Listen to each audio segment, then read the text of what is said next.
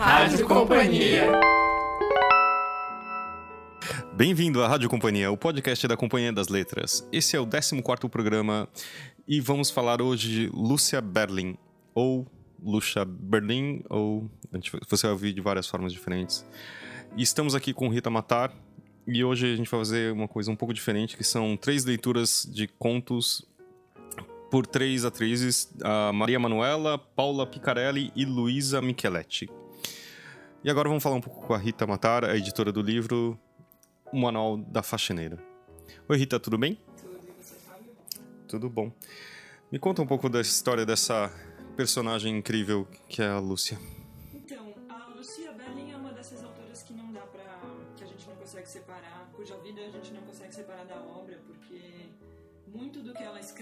Tem traços autobiográficos claros, a tal ponto que tem gente que diz que ela chegou a pronunciar e de fato fazer autoficção lá nos anos 60, muito antes disso virar enfim, essa, essa voga que hoje em dia a gente vê. Uhum. É, e a vida dela é tão cheia de eventos que realmente parece uma mais pura ficção, porque ela nasce em 36, se não me engano, no Alasca, Uhum. e por ter uma família, por, pelo pai dela trabalhar no ramo da mineração, ela passou muito tempo da vida viajando. Uhum. Quando o pai dela vai para a guerra em 41, ela se muda com a mãe para El Paso.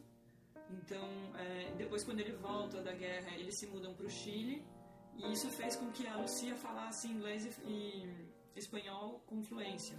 Também isso aparece muito na obra dela. Ela passa muito tempo no Chile, onde ela estuda, é, com uma vida muito diferente da que ela levava Uhum. nos Estados Unidos, porque lá ela tem uma vida um pouco mais glamurosa, o pai dela dá festas, ela é uma espécie de anfitriã é, nesse círculo da alta sociedade chilena. E depois disso, quando ela volta para os Estados Unidos, já adulta e, e vai se casar mais de uma vez, ela mora em diversas cidades dos Estados Unidos, no Novo México, é, ela vai depois para o estado de Nova York, depois vai para Califórnia, onde ela passa os últimos anos da vida dela.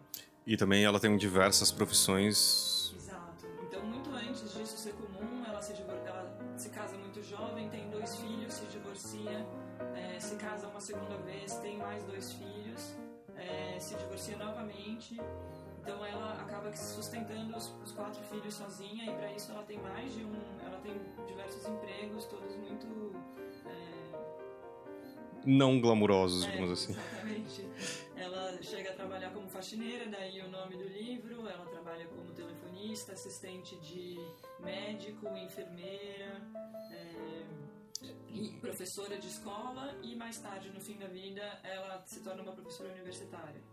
Ao longo de todo esse caminho, ela trava uma batalha muito, muito árdua contra o alcoolismo, que era um problema Uhum. da família dela. Uhum. Então, o avô dela era um, era um dentista famoso em El Paso, alcoólatra. A mãe dela também teria morrido num suposto suicídio, inclusive. E ela, no fim da vida, vence essa batalha, mas a gente vê nos contos dela retratos muito, muito verossímeis e muito realistas dessa, dessa luta, do que são as crises de abstinência de um alcoólatra. Uhum. No fim da vida, ela supera essa questão, vira professora universitária e ela começa a publicar muito cedo, com 24 anos, e vai publicando de uma maneira bem é, errática e esporádica ao longo de todo esse tempo.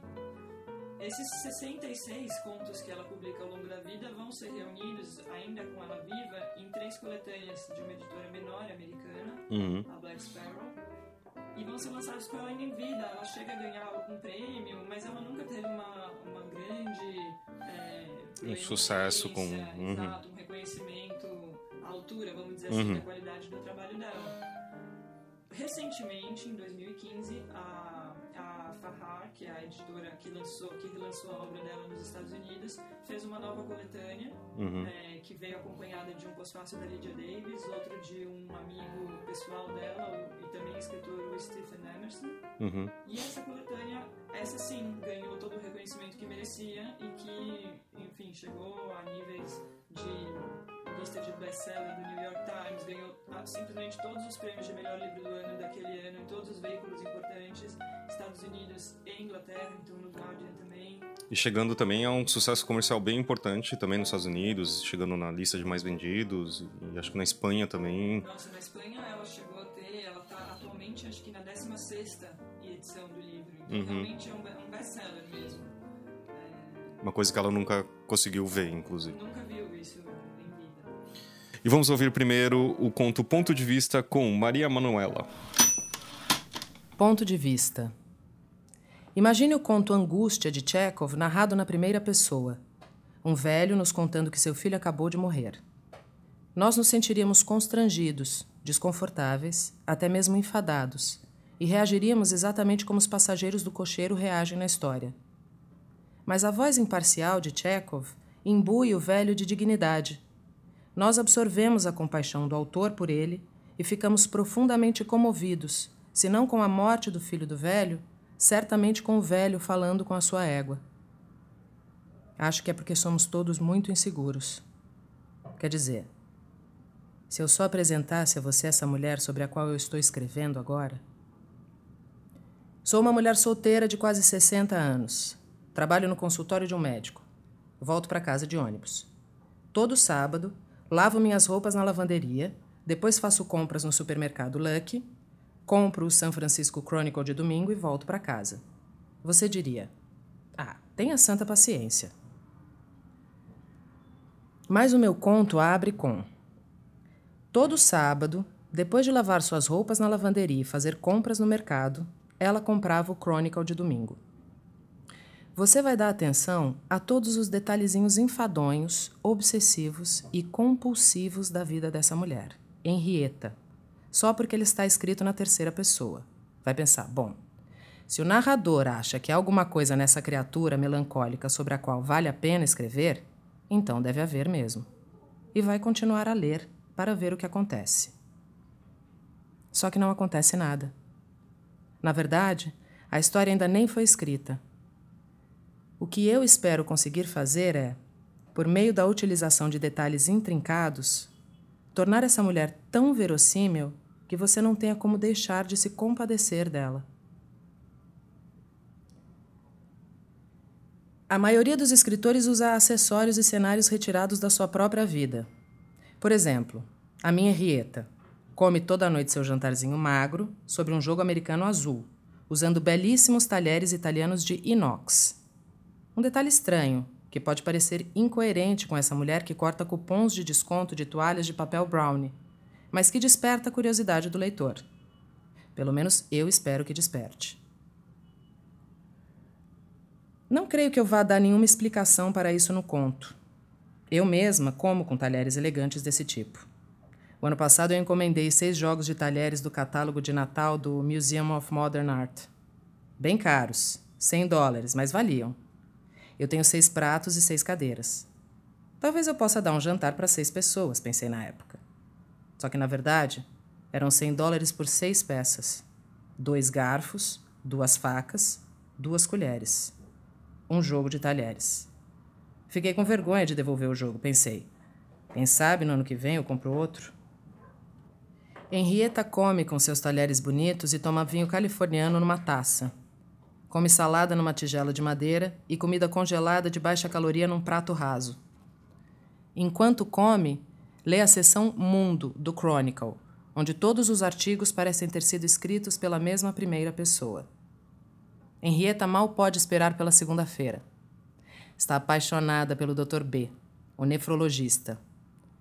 Muitas secretárias barra enfermeiras se apaixonam pelos seus médicos. É uma espécie de síndrome de Della Street. O Dr. B é baseado no nefrologista para o qual trabalhei. Eu certamente não estava apaixonada por ele. Às vezes brincava, dizendo que nós tínhamos uma relação de amor e ódio. Eu achava tão detestável que isso devia me fazer lembrar o ponto a que relacionamentos amorosos às vezes chegam.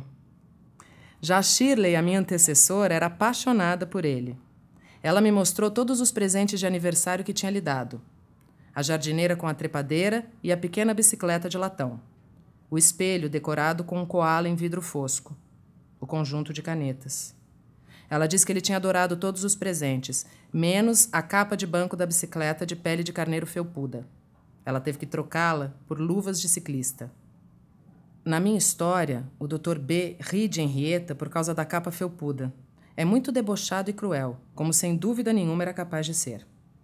Na verdade, esse vai ser o clímax do conto, quando Henrietta se dá conta do desprezo que ele sente por ela, de como é patético o amor que ela sente.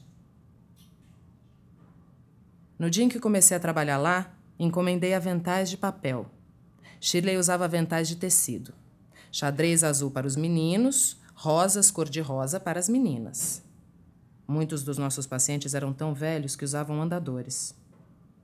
Todo fim de semana, ela levava os aventais sujos para casa no ônibus e não só os lavava, como engomava e passava a ferro. A minha Henrietta vai fazer isso também passar a ferro aos domingos, depois de fazer faxina no apartamento. Claro que boa parte da minha história é sobre os hábitos de Henrietta. Hábitos. Não é nem que eles em si sejam tão ruins, é que já duraram tempo demais. Todo sábado, ano após ano. Todo domingo, Henrietta lê a seção rosa do jornal o horóscopo primeiro, sempre na página 16, o hábito do jornal. Geralmente as estrelas têm coisas picantes a dizer para Henrietta. Lua cheia, escorpiana sexy. E você sabe o que isso quer dizer. Prepare-se para arder. Aos domingos, depois de fazer faxina e passar ferro, Henrietta prepara alguma coisa especial para o jantar. Um frango assado, com recheio instantâneo e molho de frutas vermelhas purê de ervilha, uma barra de chocolate Forever Yours de sobremesa. Depois de lavar a louça, ela assiste ao programa de notícias 60 Minutes. Não é que ela se interesse particularmente pelo programa. Ela gosta mesmo é da equipe de apresentadores. Diana Sawyer, tão bonita e bem educada, e os homens são todos sensatos, confiáveis, solidários. Ela gosta quando eles se mostram preocupados e balançam a cabeça ou quando é uma matéria engraçada eles sorriem e balançam a cabeça. Gosta principalmente das imagens do enorme relógio, do ponteiro dos minutos e do tique-tique-tac do tempo. Depois ela assiste a série Assassinato por Escrito, da qual não gosta, mas não tem mais nada passando. Estou tendo dificuldade de escrever sobre o domingo, de captar a longa sensação de vazio dos domingos. Nada de correio, roncos distantes de cortadores de grama, o desamparo. E descrever a ansiedade de Henrietta pela segunda de manhã. O tique-tique dos pedais da bicicleta dele e o clique quando ele tranca a porta da sua sala para trocar de roupa e vestir o jaleco azul. Fim de semana foi bom? Ela pergunta. Ele nunca responde. Nunca diz oi, nem tchau. À noite, ela segura a porta aberta para ele quando ele está saindo a pé, puxando a bicicleta. Até amanhã. Vai pela sombra, ela diz sorrindo. Que raios isso quer dizer ir pela sombra? Pelo amor de Deus, pare de dizer isso. Mas por mais que ele seja grosseiro com ela, Henrietta acredita que exista um vínculo entre eles. Ele tem um pé torto e manca muito, enquanto ela tem escoliose, uma curvatura na coluna uma corcunda, na verdade. Ela é tímida e insegura, mas entende o que o faz ser tão cáustico. Uma vez ele disse que ela tinha as duas qualificações necessárias para ser enfermeira. Era burra e servil. Depois de assassinato por escrito, Henrietta toma um banho, paparicando a si mesma com sais de banho de perfume floral. Assiste ao noticiário enquanto passa creme no rosto e nas mãos. Já botou água no fogo para fazer chá. Gosta de ver o boletim meteorológico. Os pequenos sóis sobre Nebraska e Dakota do Norte. Nuvens de chuva sobre Flórida e Louisiana. Recostada na cama, ela beberica seu chazinho de ervas Sleepy Time. Sente falta do antigo cobertor elétrico, que tinha um seletor de temperatura com as opções baixa, média ou alta. O cobertor novo era anunciado como cobertor elétrico inteligente. Ele sabe que não está frio, então não fica quente. Ela queria que ele ficasse quente e confortável. Ele é inteligente demais para o gosto dela. Ela ri alto. O som assusta um pouco no quarto pequeno. Ela desliga a televisão e toma um gole de chá, ouvindo o barulho dos carros que entram e saem do posto de gasolina Arco, do outro lado da rua. De vez em quando, um carro para em frente à cabine telefônica com uma freada brusca, cantando o pneu. Uma porta bate com força e logo o carro arranca e vai embora. Ela ouve um carro se aproximando devagar da cabine telefônica. Um som alto de jazz vem de dentro do carro. Henrietta apaga a luz e levanta a persiana que fica ao lado da sua cama só um pouquinho. A janela está embaçada. O rádio do carro toca Lester Young. O homem que está falando ao telefone segura o fone com o queixo. Seca a testa com um lenço. Eu me apoio no peitoril frio da janela e fico observando o homem. Ouço o saxofone melodioso tocar Polka Dots and Moonbeams. No vidro embaçado, escrevo alguma coisa. O quê? O meu nome? O nome de um homem? Henrietta? Amor? Seja o que for, eu apago rápido antes que alguém veja. E esse foi uh, o ponto de vista com a Maria Manuela.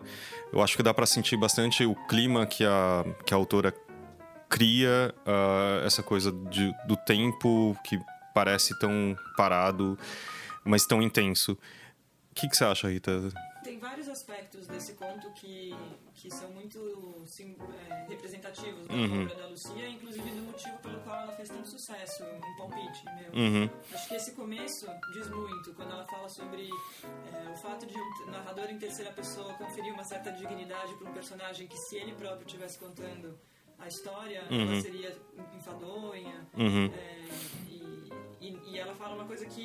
muito representativa. Ela fala, acho que é porque somos todos muito inseguros.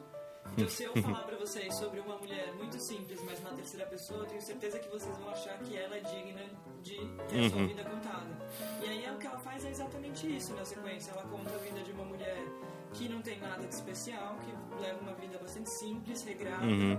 é, é, vive uma paixão platônica por um um chefe, ela, ela faz uma brincadeira, você não sabe se a vida se é real ou não, mas uhum. enfim, de alguma maneira tem essa mulher é, algo submissa ao seu chefe e tem muito da vida real, se não dela, de muitas outras mulheres e talvez esse seja um dos motivos pelos quais as pessoas se interessam tanto por, pelo livro.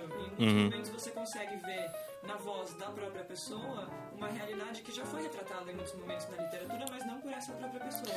Quer dizer, o, a, parece dar a impressão que sempre é, ela dá voz aos coadjuvantes e é uma voz feminina, principalmente retratada por uma escritora mesmo. Que, que eu acho que, que falta muito hoje em dia, ou sempre faltou e nunca foi dada importância. Sem dúvida. E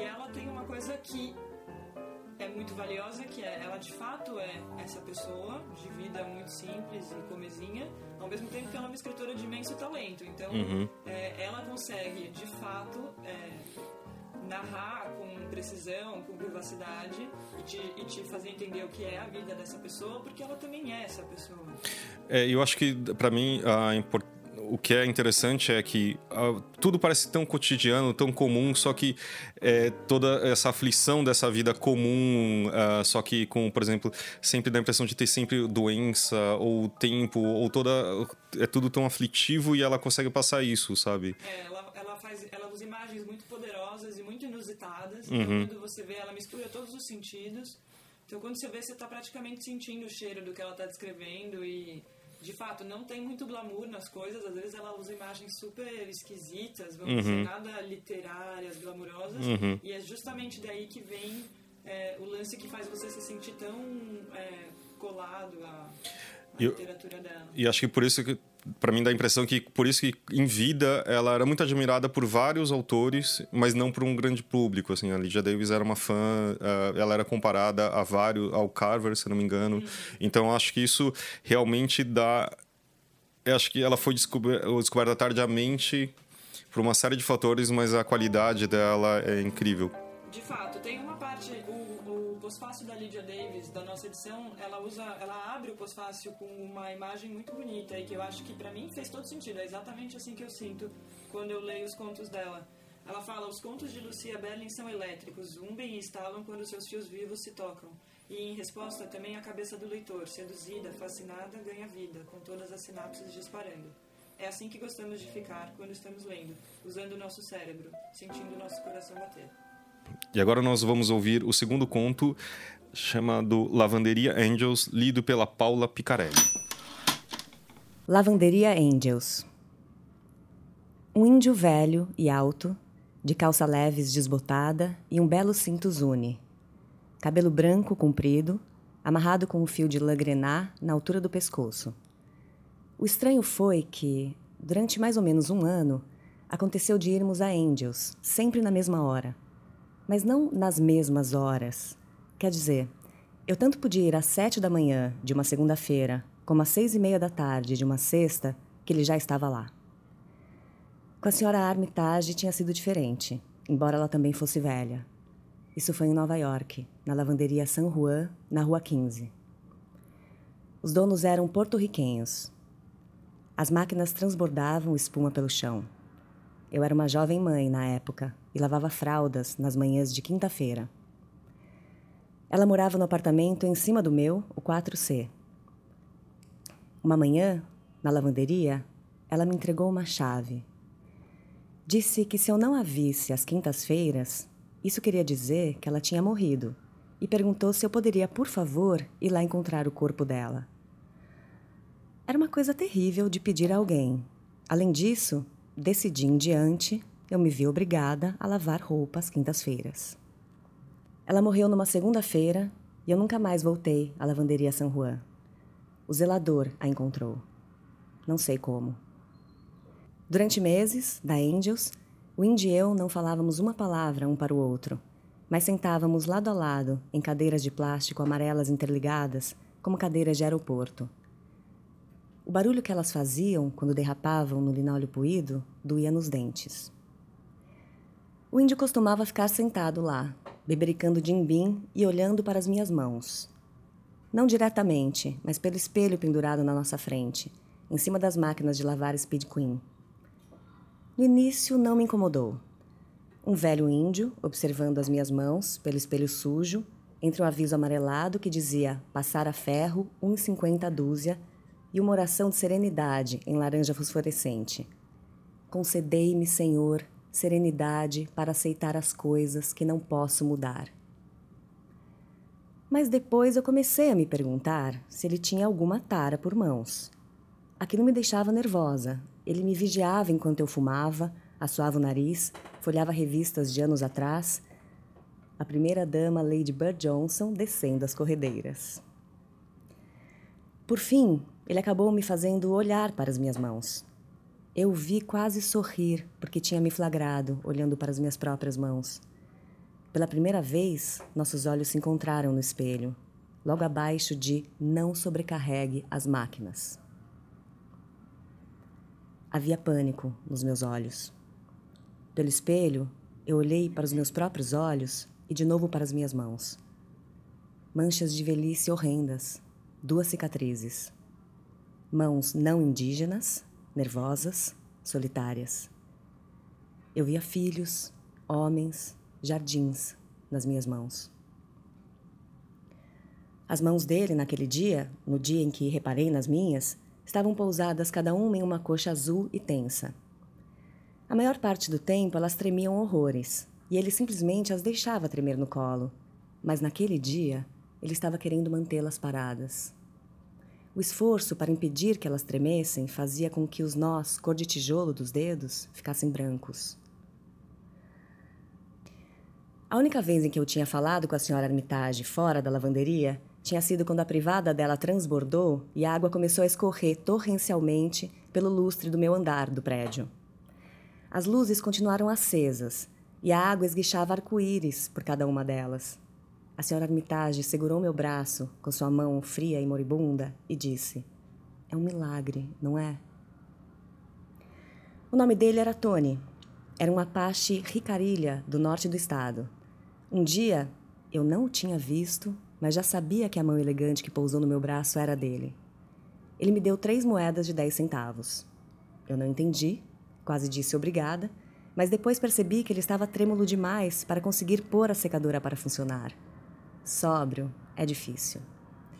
Você tem que girar o seletor com uma das mãos, enfiar a moeda com a outra, empurrar o êmbolo para dentro, depois girar o seletor de volta para enfiar a moeda seguinte. Ele voltou mais tarde, bêbado, exatamente na hora em que suas roupas estavam começando a cair, moles e secas. Não conseguiu abrir a porta da secadora e desmaiou na cadeira amarela. Eu dobrava as minhas roupas, que estavam secas. Angel e eu levamos Tony para o chão da sala de passar. Quente. Angel é o responsável por todas as orações e lemas do AA espalhados pela lavanderia. Não pense e não beba. Angel pôs uma meia molhada fria na testa de Tony e se ajoelhou do lado dele. Irmão, acredite, eu já passei por isso. Já estive aí nessa sarjeta como você está. Eu sei exatamente como você se sente. Tony não abriu os olhos. Quem diz que sabe exatamente como a outra pessoa se sente é um idiota. A lavanderia Angels fica em Albuquerque, no Novo México, Rua 4. Oficinas chechelentas e ferros velhos, lojas de artigos de segunda mão com cáteres do Exército, caixas de meias sem par, edições de 1940 de Good Hygiene, armazéns de cereais e motéis para amantes, bêbados e velhas com cabelos tingidos com rena que lavam roupa na Angels. Noivas ticanas adolescentes vão na Angels. Toalhas, baby dolls cor-de-rosa, calcinhas de biquíni que dizem quinta-feira. Os maridos usam macacões azuis com nomes escritos em letra cursiva no bolso. Gosto de ficar esperando para ver os nomes aparecerem na imagem espelhada das secadoras. Tina, Cork, Júnior. Viajantes lavam roupa na Angels. Colchonetes sujos e cadeirinhas de bebê enferrujadas, amarradas em capotas de buíques velhos e amassados. Os reservatórios de óleo vazam as bolsas de lona de água vazam, as máquinas de lavar vazam. Os homens ficam sentados dentro dos carros, sem camisa, e amassam latas de cerveja vazias. Mas quem mais lava roupa na Angels são os índios. Índios pueblos de São Felipe, Laguna e Sandia. Tony foi o único Apache que eu conheci na lavanderia e em qualquer outro lugar. Gosto de entortar um pouco os olhos e ficar vendo as secadoras cheias de roupas indígenas borrarem as cores vivas e rodopiantes: roxo, laranja, vermelho, rosa. Eu lavo roupa na Angels. Não sei bem porquê. Não é só por causa dos índios. Fica do outro lado da cidade, longe a beça de onde eu moro. A um quarteirão da minha casa tem a campus, que tem ar-condicionado, soft rock ao fundo, revistas New Yorker Miss e Cosmopolitan, esposas de doutorandos e de professores universitários em início de carreira lavam roupa lá e compram barras de caramelo e Coca-Cola para os filhos. Como a maioria das lavanderias, a campus tem um aviso que diz: é expressamente proibido tingir. Eu rodei a cidade inteira com uma colcha verde no porta-malas até encontrar a Angels e seu aviso amarelo você pode tingir a qualquer hora aqui. Nota do tradutor. No original, You can die here anytime. Um erro de ortografia no aviso altera totalmente o sentido da frase, ao trocar o verbo to die, com Y, tingir, pelo verbo to die, com I, morrer. De modo que o aviso, na verdade, diz: Você pode morrer a qualquer hora aqui eu percebi que a colcha não ia ficar roxa, mas sim de um tom mais escuro e manchado de verde. Mas quis voltar, assim mesmo. Gostava dos índios e das roupas deles. A máquina de Coca-Cola quebrada e o chão alagado me faziam lembrar de Nova York. Porto-riquenhos passando e passando pano no chão. O telefone deles vivia fora de serviço, como a índios. Será que eu teria ido encontrar o corpo da senhora Armitage numa quinta? Eu sou o chefe da minha tribo, o índio disse. Antes, ele estava apenas sentado lá, bebericando vinho e olhando para as minhas mãos. Ele me contou que a mulher dele trabalhava de faxineira em casas de família. Eles tinham tido quatro filhos. O mais novo havia cometido suicídio, o mais velho morrido no Vietnã. Os outros dois eram motoristas de ônibus escolar. Você sabe por que eu gosto de você? Ele perguntou, não. Por quê? Porque você é uma pele vermelha. Ele apontou para o meu rosto no espelho. Sim, eu tenho a pele vermelha. E não, eu nunca tinha visto um índio de pele vermelha. Ele gostava do meu nome e pronunciava em italiano, Lucia. Tinha estado na Itália na Segunda Guerra Mundial. Obviamente, havia uma corrente com sua placa de identificação de soldado entre os lindos colares de prata e turquesa. A placa tinha um talho enorme. Foi tiro? Não. Ele costumava roer a placa quando estava com medo ou com tesão. Uma vez ele sugeriu que fôssemos nos deitar para descansar juntos no trailer dele. Os esquimós dizem rir juntos. Eu apontei para o aviso em letras verdes fosforescentes: Nunca abandone as máquinas em funcionamento. Nós dois caímos na gargalhada, rindo juntos nas nossas cadeiras de plástico interligadas. Depois ficamos calados, quietos. Nenhum som, a não ser o chacoalhar da água, tão rítmico quanto as ondas do oceano. Com sua mão de Buda, ele segurou a minha. Um trem passou. Ele me cutucou e disse: Grande cavalo de ferro. E começamos a rir de novo.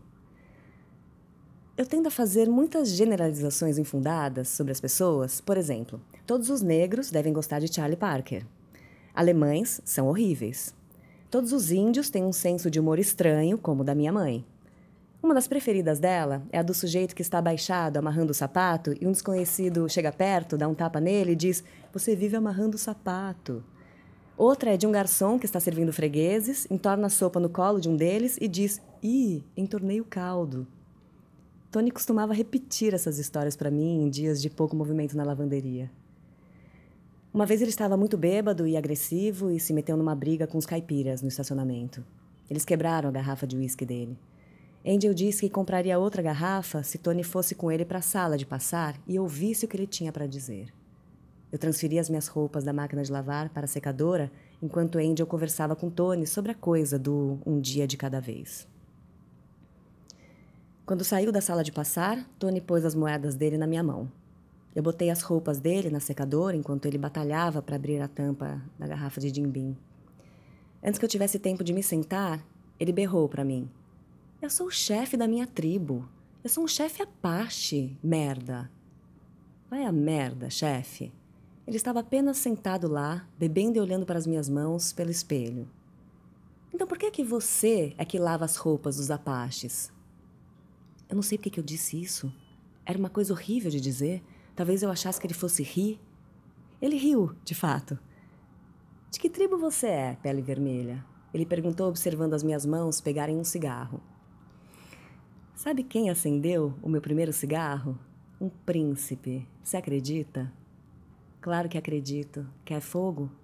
Ele acendeu o meu cigarro e nós sorrimos um para o outro. Estávamos muito próximos, e aí ele desmaiou e eu fiquei sozinha no espelho. Também havia uma moça jovem lá, não no espelho, mas sentada perto da vitrine. O cabelo dela encaracolava no vapor, delicado como os de Botticelli. Eu lia todos os avisos: Deus me dê coragem, berço novo, nunca foi usado, bebê morreu. A moça pôs as roupas dela num cesto azul turquesa e foi embora. Eu levei minhas roupas para a mesa, dei uma olhada nas de Tony e pus mais uma moeda na secadora. Estava sozinha na Angels com Tony. Olhei para as minhas mãos e para os meus olhos no espelho. Belos olhos azuis. Uma vez eu fiz um passeio de arte ao largo da costa de Vinha del Mar.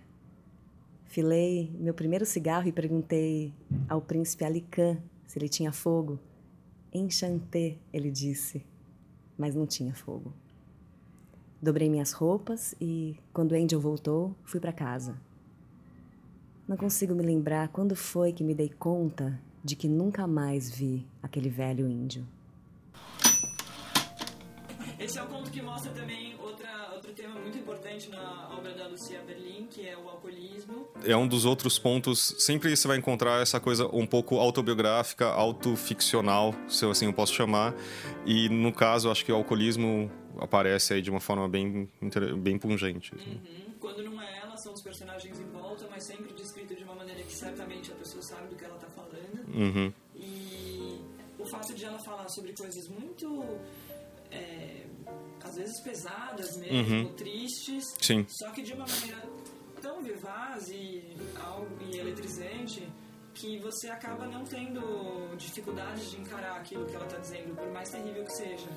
Então, nesse livro a gente tem de tudo: é, mães que matam os filhos, é, realidade de imigração super complexa, é, abusos, é, abortos, situações femininas pelas quais situações pelas quais as mulheres passam com tanta dificuldade e sobre a qual se fala tão pouco, ou se fala, sobretudo na época em que elas Uhum. tudo isso. É, mas a maneira como ela conta não te, de alguma maneira não faz com que você não é um livro que te põe para baixo Uhum. e isso é, é- isso é curioso e é notório a Lydia Davis também chama atenção para isso no pós-fácil dela no momento em que ela fala que ao mesmo tempo em que sentimos a dor da história sentimos também um prazer paradoxal com o modo como ela é narrada e o prazer é maior do que a dor E agora vamos ouvir a Luisa Micheletti lendo o conto Luto. Luto. Adoro casas e todas as coisas que elas me dizem. Então, essa é uma das razões porque eu não me importo de trabalhar como faxineira. É como ler um livro. Há algum tempo venho trabalhando para a Arlene, da imobiliária Central Reality, limpando basicamente casas vazias, mas mesmo casas vazias têm histórias, pistas. Uma carta de amor enfiada bem no fundo de um armário, garrafas de uísque vazias atrás da secadora, listas de compras. Por favor, compre sabão em pó, um pacote de linguine e seis latinhas de cerveja. Eu não quis realmente dizer aquilo que eu disse ontem à noite. Ultimamente tenho limpado casas onde alguém acabou de morrer. Faço faxina e ajudo a separar as coisas para as pessoas levarem ou doarem para a caridade. Arlene sempre pergunta se elas têm roupas ou livros para doar para a casa de repouso para pais judeus, que é onde a mãe dela, Seire, está. Esses trabalhos têm sido deprimentes. Ou todos os parentes querem tudo e discutem por causa das menores coisas, um par de suspensórios velhos e chechelentos ou uma caneca de café, ou nenhum deles quer saber de nada do que tem na casa inteira. E aí eu simplesmente empacoto tudo. Nos dois casos, o triste é a quantidade ínfima de tempo que isso leva. Pense só: se você morresse, eu poderia me livrar de todos os seus pertences em duas horas no máximo. Na semana passada, limpei a casa de um carteiro negro, bem velhinho. Arlene o conhecia. Diz que ele estava acamado por causa da diabetes e tinha morrido de ataque cardíaco. Segundo ela, era um velho mesquinho e severo, presbítero de uma igreja. Era viúvo. Sua mulher tinha morrido dez anos antes. Arlene é amiga da filha dele, uma ativista política, membro do Conselho de Educação de Los Angeles. Ela fez muito pela educação e pela moradia dos negros. É uma senhora durona, disse Arlene. Então ela deve ser mesmo, porque é isso que as pessoas sempre dizem a respeito de Arlene. O filho é cliente de Arlene e é outra história. Promotor público em Seattle tem imóveis espalhados por Oakland inteira. Eu não diria que ele é exatamente um daqueles senhorios que chupam o sangue de inquilinos pobres, mas. O filho e a filha só chegaram à casa do pai no final da manhã, mas eu já sabia muito a respeito deles pelo que Arlene tinha me contado e pelas pistas que encontrei. A casa estava silenciosa quando entrei com a chave que tinham me dado, aquele silêncio ecoante de uma casa onde não mora mais ninguém, onde alguém acabou de morrer. Ficava num bairro decadente da zona oeste de Oakland.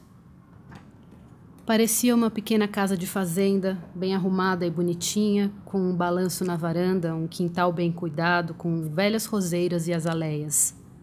A maior parte das casas ao redor tinha janelas tapadas com ripas, paredes pichadas. Grupos de velhos beberrões me observavam de degraus sediços de varandas. Jovens traficantes de crack esperavam clientes parados na esquina ou sentados em carros. Do lado de dentro, a casa também parecia muito afastada daquele bairro, com cortinas de renda, móveis de carvalho polidos. O velho havia passado seu tempo num amplo jardim de inverno nos fundos da casa, numa cama hospitalar e numa cadeira de rodas.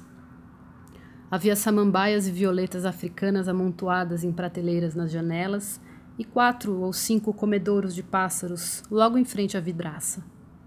Uma enorme televisão nova, um aparelho de videocassete, um aparelho de CD. Presentes dos filhos, imaginei. No consolo da lareira havia uma fotografia de casamento. Ele de smoking, com cabelo penteado para trás, um bigode bem fino. A noiva era jovem e bonita. Ambos tinham uma expressão solene. Uma fotografia dela, já idosa e de cabelos brancos, mas com um sorriso, olhos sorridentes. Solenes também eram as fotos de formatura dos dois filhos, ambos bonitos, confiantes, arrogantes.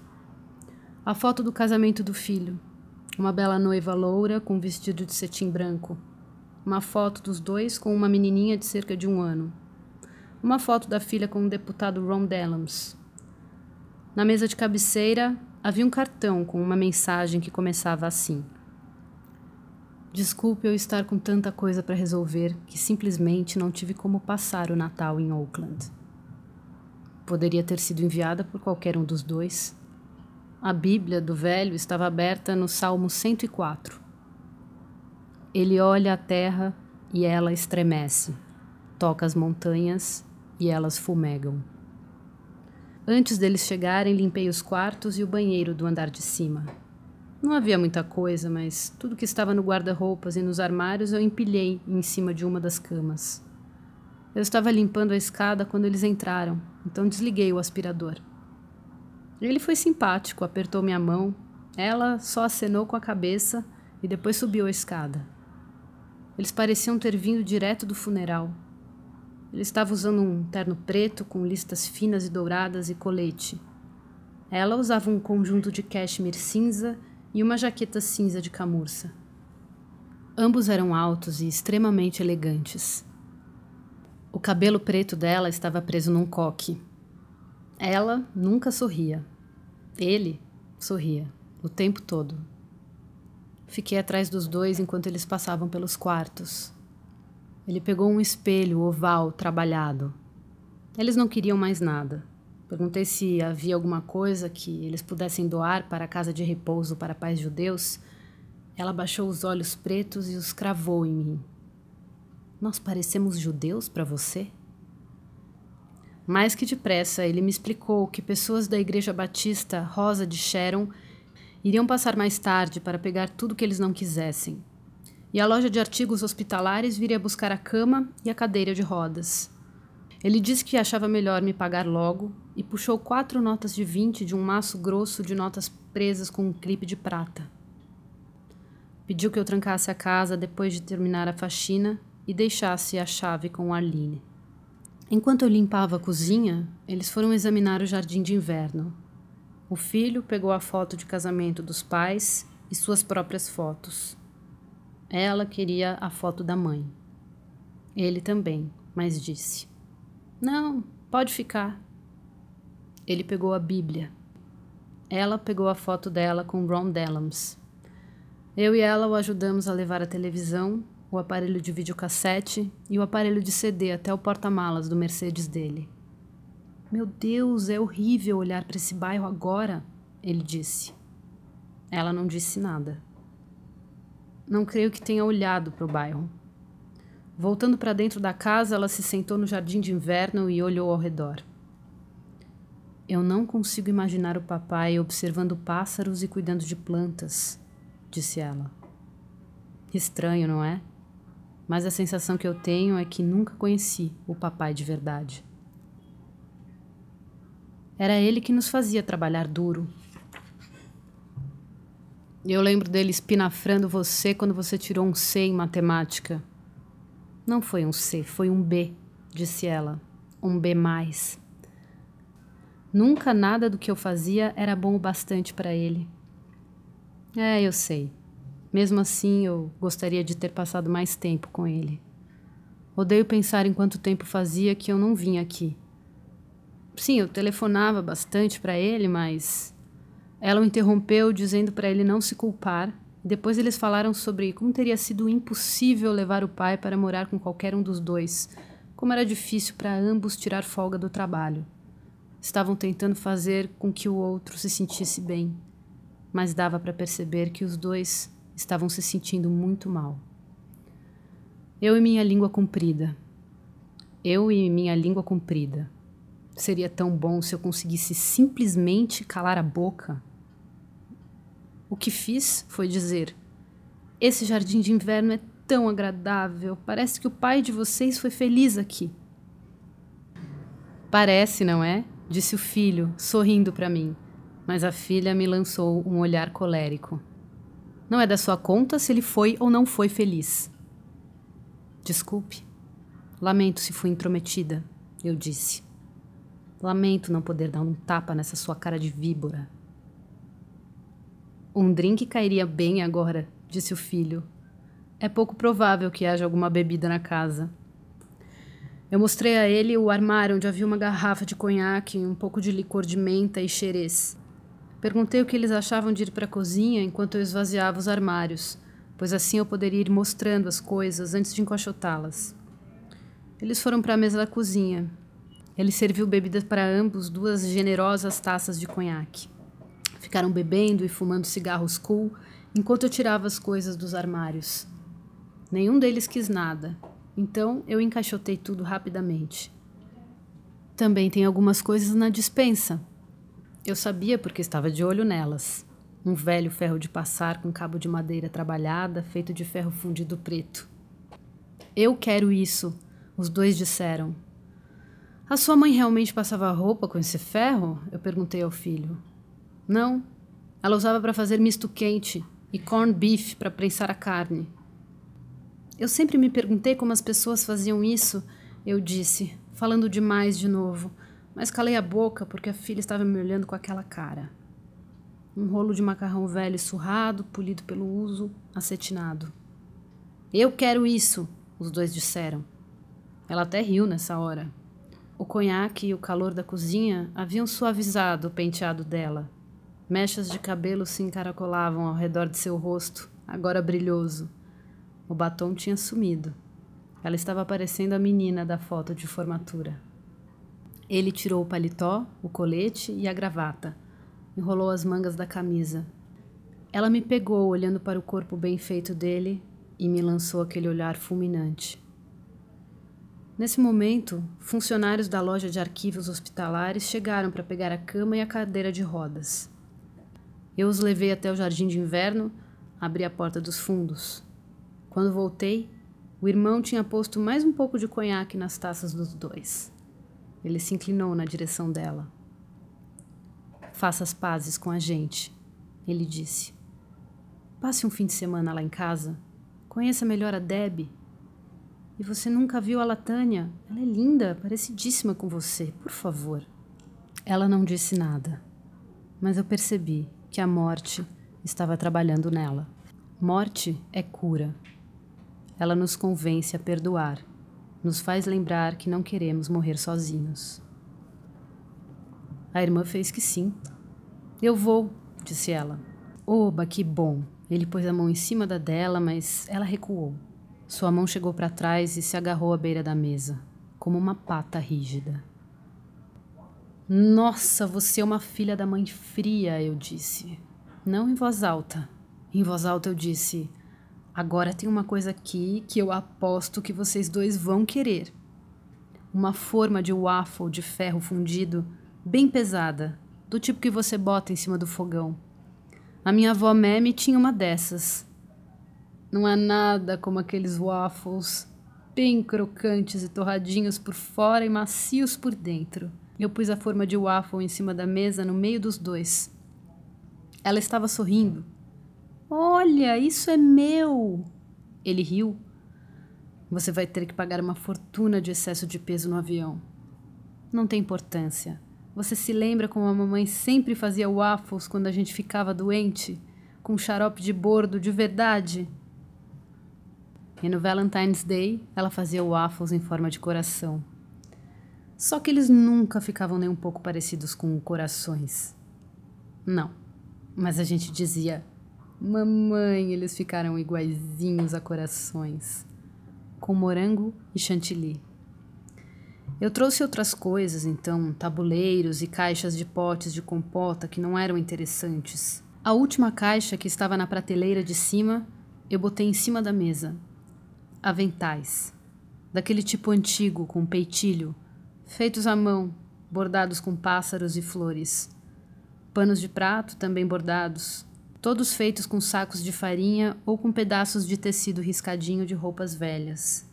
Macios e desbotados, com cheiro de cravo e baunilha. Esse foi feito com o pano do vestido que eu usei no primeiro dia de aula da quarta série. A irmã estava desdobrando cada avental e pano de prato e os estendendo em cima da mesa.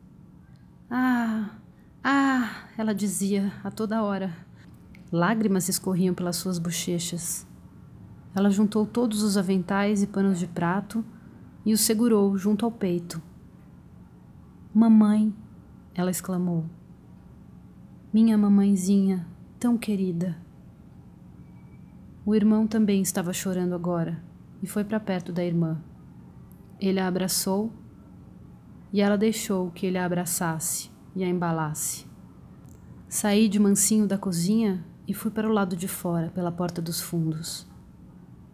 Eu ainda estava sentada nos degraus quando um caminhão parou na pista de entrada da casa e três homens da Igreja Batista desceram. Eu os levei até a porta da frente, depois até o andar de cima e lhes mostrei tudo o que era para ir. Ajudei um dos homens a levar as coisas que estavam no andar de cima lá para baixo e depois o ajudei a botar no caminhão o que estava na garagem: ferramentas e ancinhos, um cortador de grama e um carrinho de mão. Bem, é isso, um dos homens disse. O caminhão saiu de marcha ré e os homens acenaram para mim. Voltei lá para dentro. A casa estava em silêncio. Os irmãos tinham ido embora. Varri o que faltava ser varrido e saí, trancando as portas da casa vazia.